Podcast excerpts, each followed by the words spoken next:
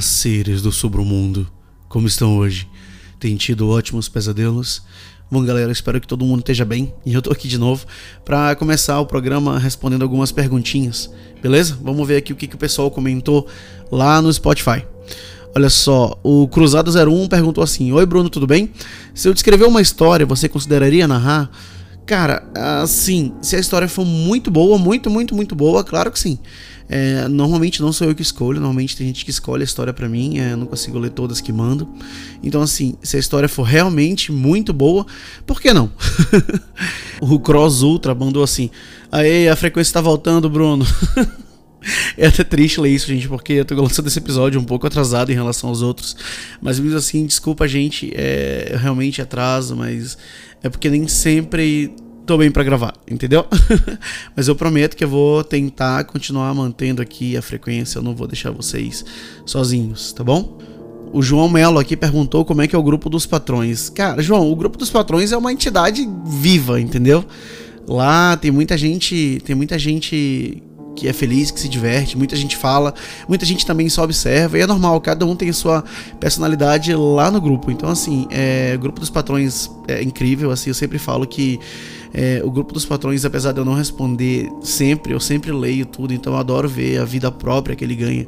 Assim, as pessoas de lá, assim, são incríveis. E assim, o grupo dos patrões já juntou um casal, hein? Então, assim, ele é mil e uma utilidades. Mas vamos para nossa história e depois a gente conversa mais, tá bom?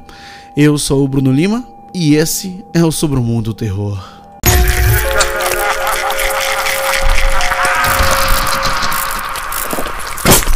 Sobre o Mundo terror.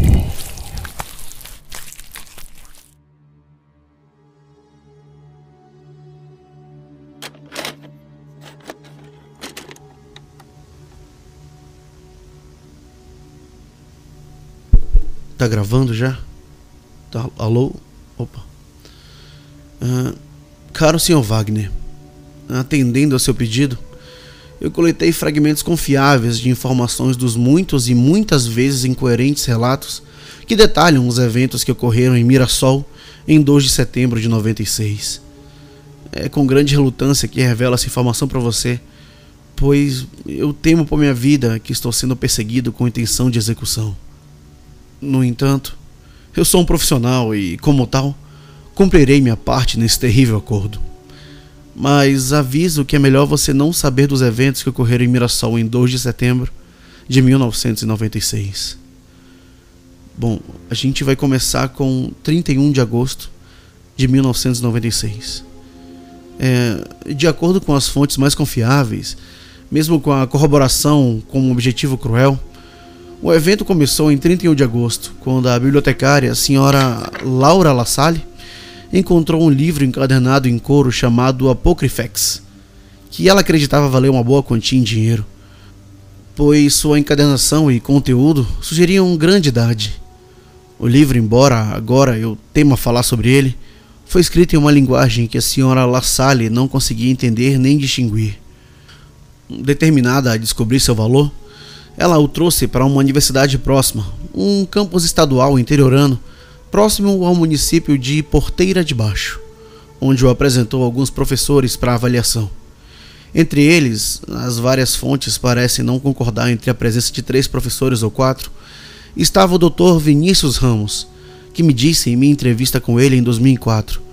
Sentia um profundo desconforto sobre o Apocryphex e poderia dizer ao Dr. Saulo que, aliás, ele sentiu mesmo. Eu não sou um homem religioso, mas o mais perto que cheguei da crença no espiritual foi quando contemplei aquele livro antigo. E agora eu tô feliz por não acreditar. Embora o Dr. Saulo acredite que eu aceitei a existência totalmente agora. De acordo com o Dr. Ramos, uma autoridade em criptoanálise e linguistas, o livro foi escrito em alguma perversão do latim e occitano. A linguagem bastarda era muito agradável de ouvir, quase musical. Embora o Dr. Ramos tenha me garantido que a tradução, embora ele só pudesse produzir uma tradução grosseira, não era tão fácil para os ouvidos. O documento que continha a tradução foi perdido antes que pudesse ser enviado para mim. Embora o Dr. Ramos tenha me dito que o livro era uma coleção de antigas receitas alquímicas, talvez escritas por um monge aquitano no século IX, embora sua condição pareça colocá-la em uma data muito mais recente. Ele me assegurou que a tradução beirava o absurdo. Embora, a partir das minhas conversas com o senhor, Sr. Wagner, eu seja levado a acreditar que você discordaria. Eu ainda estou procurando a tradução correta. Dia 1 de setembro de 1996. No dia 1 de setembro, no início da manhã, a senhora La Salle recuperou o Apocrifex da universidade, que advertiu para tomar cuidado com o livro, pois era um artefato de valor inestimável, considerando o seu conteúdo bizarro e estado impecável. Essa informação foi transmitida a muitos amigos da senhora La Salle, em sua reunião do Clube do Livro do 1 de setembro. Falei com muitas dessas mulheres e foi delas que reuni muitas dessas informações sobre o Apocrifex. Embora a localização atual da cópia original aluda a todos nós. Depois de seu clube do livro, que terminou por volta do meio-dia, a senhora La Salle foi para casa e mostrou o livro ao namorado, Guilherme Rangel, dono de um restaurante pitoresco no Penhasco, perto da Lagoa Javé. O senhor Rangel, entusiasmado com a natureza da descoberta da senhora La Salle, insistiu para que ela trouxesse o Apocrifex para o piquenique para toda a cidade a ser realizado perto do lago. Ela concordou em fazê-lo. Essa informação sobre o Apocrifex não pôde ser ligado diretamente ao evento que aconteceria no dia seguinte, embora a chegada do velho livro apenas dois dias antes do evento parecesse muito ameaçadora para ser ignorada, e com essa suspeita eu apresento esse relatório. A senhora La Salle faleceu em 2 de setembro de 1996. Portanto, eu não pude interrogá-la. O senhor Rangel falou brevemente comigo antes de sugerir que eu deixasse a cidade cujo nome mudou desde então. E você sabe muito bem que eu não posso relatar o nome atual da cidade aqui. 2 de setembro de 1996.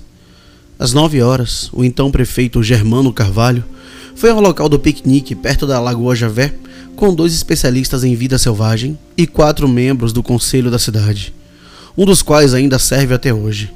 Era um dia claro e a lagoa estava calma. Os especialistas em vida selvagem confirmaram que não havia jacarés na área e montaram uma estação de monitoramento no meio de algumas árvores próximas para observar qualquer vida selvagem indesejada que pudesse se intrometer no piquenique. O vereador que pude contatar para interrogatório não relatou nada de incomum durante essa precaução. Por volta das 10 horas da manhã, os voluntários começaram a montar barracas, mesas e cadeiras. Uma empresa de extermínio local foi contratada pela cidade para tratar os mosquitos da área e assim o fez. Alguns dos voluntários acham que o produto químico usado para repelir e matar os mosquitos pode ter alguma ligação com o evento. Relatos dispersos afirmam que houve uma briga entre um dos examinadores e voluntários, ambos em processo de divórcio. Nenhum dos exterminadores é, presentes naquele dia ainda trabalhava lá. Eu ainda os procurei para o interrogatório, mas o gerente que estava presente apenas para tratar e não para o piquenique em si, sugeriu que os voluntários haviam montado as churrasqueiras muito perto da borda da água. Às dez e meia, a polícia de Mirassol chegou e começou a montar os cones. A maioria dos policiais presentes já morreu, mas um sobrevivente, o policial Daniel Paiva, disse que nada parecia fora do comum, além de escoltar uma mulher histérica para fora do estacionamento. Às 11 horas, os residentes de Mirassol que participavam da competição anual de cuscuz foram autorizados a montar suas barracas. De acordo com o Sr. Rangel e alguns voluntários, a senhora La Salle era uma grande candidata a esse evento e apareceu cedo para montar sua estação. O policial Paiva relata que ainda parecia não haver nada digno de ser anotado ocorrendo nesse momento. De acordo com o Sr. Rangel, ela trouxe o Apocrifex com ela. Em algum momento, entre 11 e meio-dia, os especialistas em vida selvagem tiveram que afugentar um jacaré que havia chegado perto do lote. De acordo com os especialistas em vida selvagem, era raro os crocodilos viajarem para tão longe dos canais mais profundos da Lagoa Javé, embora certamente não fosse inédito. Mas, além disso, eles não relataram nada digno de ser anotado. Ao meio-dia, o piquenique foi oficialmente aberto ao público. Antes das 13 horas, boa parte dos moradores, a população de Mirassol era de 3 mil habitantes em 90, havia chegado e começado a montar as suas áreas. Muitas testemunhas relatam uma inquietação geral, embora isso provavelmente seja apenas um sentimento que se acredita ser sentido em retrospectiva. O policial Paiva se lembra de ter visto o Apocrifex ao provar o cuscuz da senhora Lassalle e do senhor Rangel, mas não pensou muito nisso. Esse é o último avistamento relatado do livro antes do incidente. Embora o senhor Rangel insista que a senhora Lassalle mostrou o livro a várias pessoas que pararam para comer o cuscuz. Quando pressionado por nomes de pessoas que podem ter se lembrado de ter contato com o livro, ele só conseguiu fornecer nome de pessoas que já faleceram. É aqui que os relatórios começam a variar. De acordo com os especialistas em vida selvagem, haviam dois jacarés nadando a uma boa distância da costa que estava sendo monitorada de perto. De acordo com o policial Paiva, relatórios à polícia variando de 1 a 7 jacarés necessários para que a maior parte da força policial de Mirassol ficasse estacionada na costa para vigiar os jacarés. A maioria dos moradores que entrevistei desconhecia os jacarés ou afirmava que não havia nenhum. Às 13 horas do dia 2 de setembro de 96, o desastre aconteceu em Mirassol. O que aconteceu exatamente é quase impossível de dizer, mas tentei com a maior meticulosidade juntar o que pareceram ser relatórios incoerentes e não relacionados por uma questão de clareza, embora eu acredite que essa seja uma busca louvável e sem esperança. A maioria das testemunhas lembra que o piquenique foi interrompido pelo que soou como uma grande buzina acima das nuvens. Esse fenômeno foi relatado em todo o mundo em vários momentos e até foi documentado em vídeo, se você estiver interessado em pesquisá-lo mais a fundo. Esses sons, de acordo com as testemunhas, eram comparáveis a duas enormes máquinas de moer juntas. Em seguida, alguns relatórios afirmam que uma onda rápida varreu o lago, mas os especialistas em vida selvagem que observam o lago discordam que isso tenha acontecido. Os sons da buzina terminaram abruptamente e muitas testemunhas se lembram, muitas vezes com arrepio ou um suspiro reflexivo. O breve e atordoado silêncio que se instalou sobre eles. Então, a orla explodiu em barulho. Os policiais começaram a atirar na água em pânico. O policial Paiva afirma que um dos policiais gritou e começou a atirar na água, levando uma espécie de histeria entre eles. Assim que o tiroteio começou, ele rapidamente deixou seu posto para garantir que os moradores não se machucassem com o pânico. A maioria das testemunhas tentou fugir assim que o tiroteio começou, mas algumas encararam a água para determinar qual era a ameaça. Relatos dispersos dizem que um jacaré saiu da água para agarrar um dos policiais. Seja qual for o caso, foi apenas momentos após o início do tiroteio que uma onda impossivelmente grande explodiu da lagoa de Javé e arrastou os oficiais para o lago. A água subiu tão rapidamente que inundou cerca de metade do local do piquenique e varreu muitas pessoas, incluindo a senhora Lassalle, para fora de seus pés. Muitos foram arrastados para o lago quando a onda recuou. Testemunhas relatam que dezenas correram para tentar ajudar aqueles que estavam sendo arrastados para a água, quando uma segunda onda, impossivelmente grande, se formou e rapidamente caiu sobre o piquenique. Dessa vez, cobrindo uma área mais ampla. Uma testemunha que foi arrastada para a água lembrou com lágrimas amargas, gritando quando aqueles que tentavam nadar de volta para a costa eram arrastados para baixo da superfície do lago por mandíbulas poderosas. No horror do frenesi, muitas testemunhas guiadas pelo policial Paiva fugiram para o estacionamento. Paiva voltou ao local para encontrar uma massa horrível de corpos se contorcendo, esperando, contra a própria esperança, chegar à terra firme.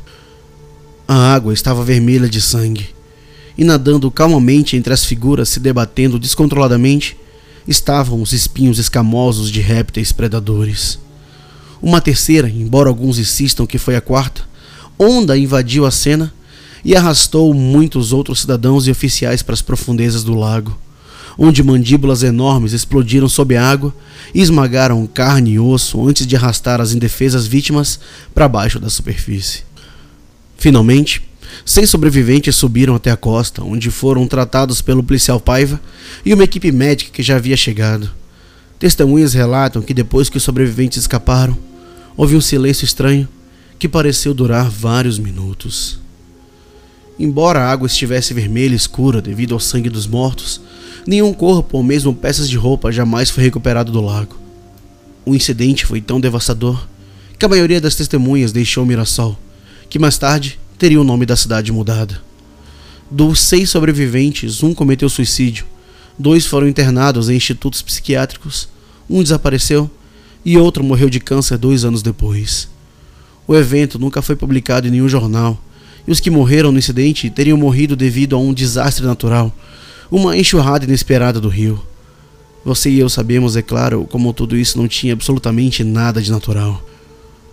Talvez o detalhe mais perturbador de todos tenha vindo dos especialistas em vida selvagem, que estavam seguros em seus poleiros longe do ataque. Do outro lado do lago, em uma massa de folhagem pantanosa, jacarés observavam atentamente a carnificina, embora os especialistas afirmem que nenhum jacaré jamais se aproximou da costa. Pior de tudo, é que os especialistas disseram que nenhum jacaré estava de maneira alguma presente nos ataques. Sr. Wagner, eu peço a você que não se aprofunde no assunto.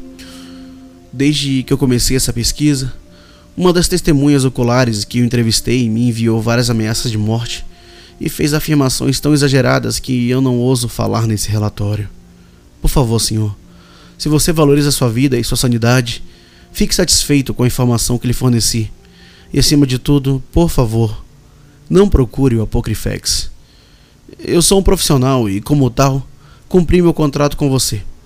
É, não vou investigar mais os eventos que ocorreram em Mirassol em 2 de setembro de 96, a menos que sofra um destino pior do que o de agora, o constante terror que me domina enquanto gravo essa fita.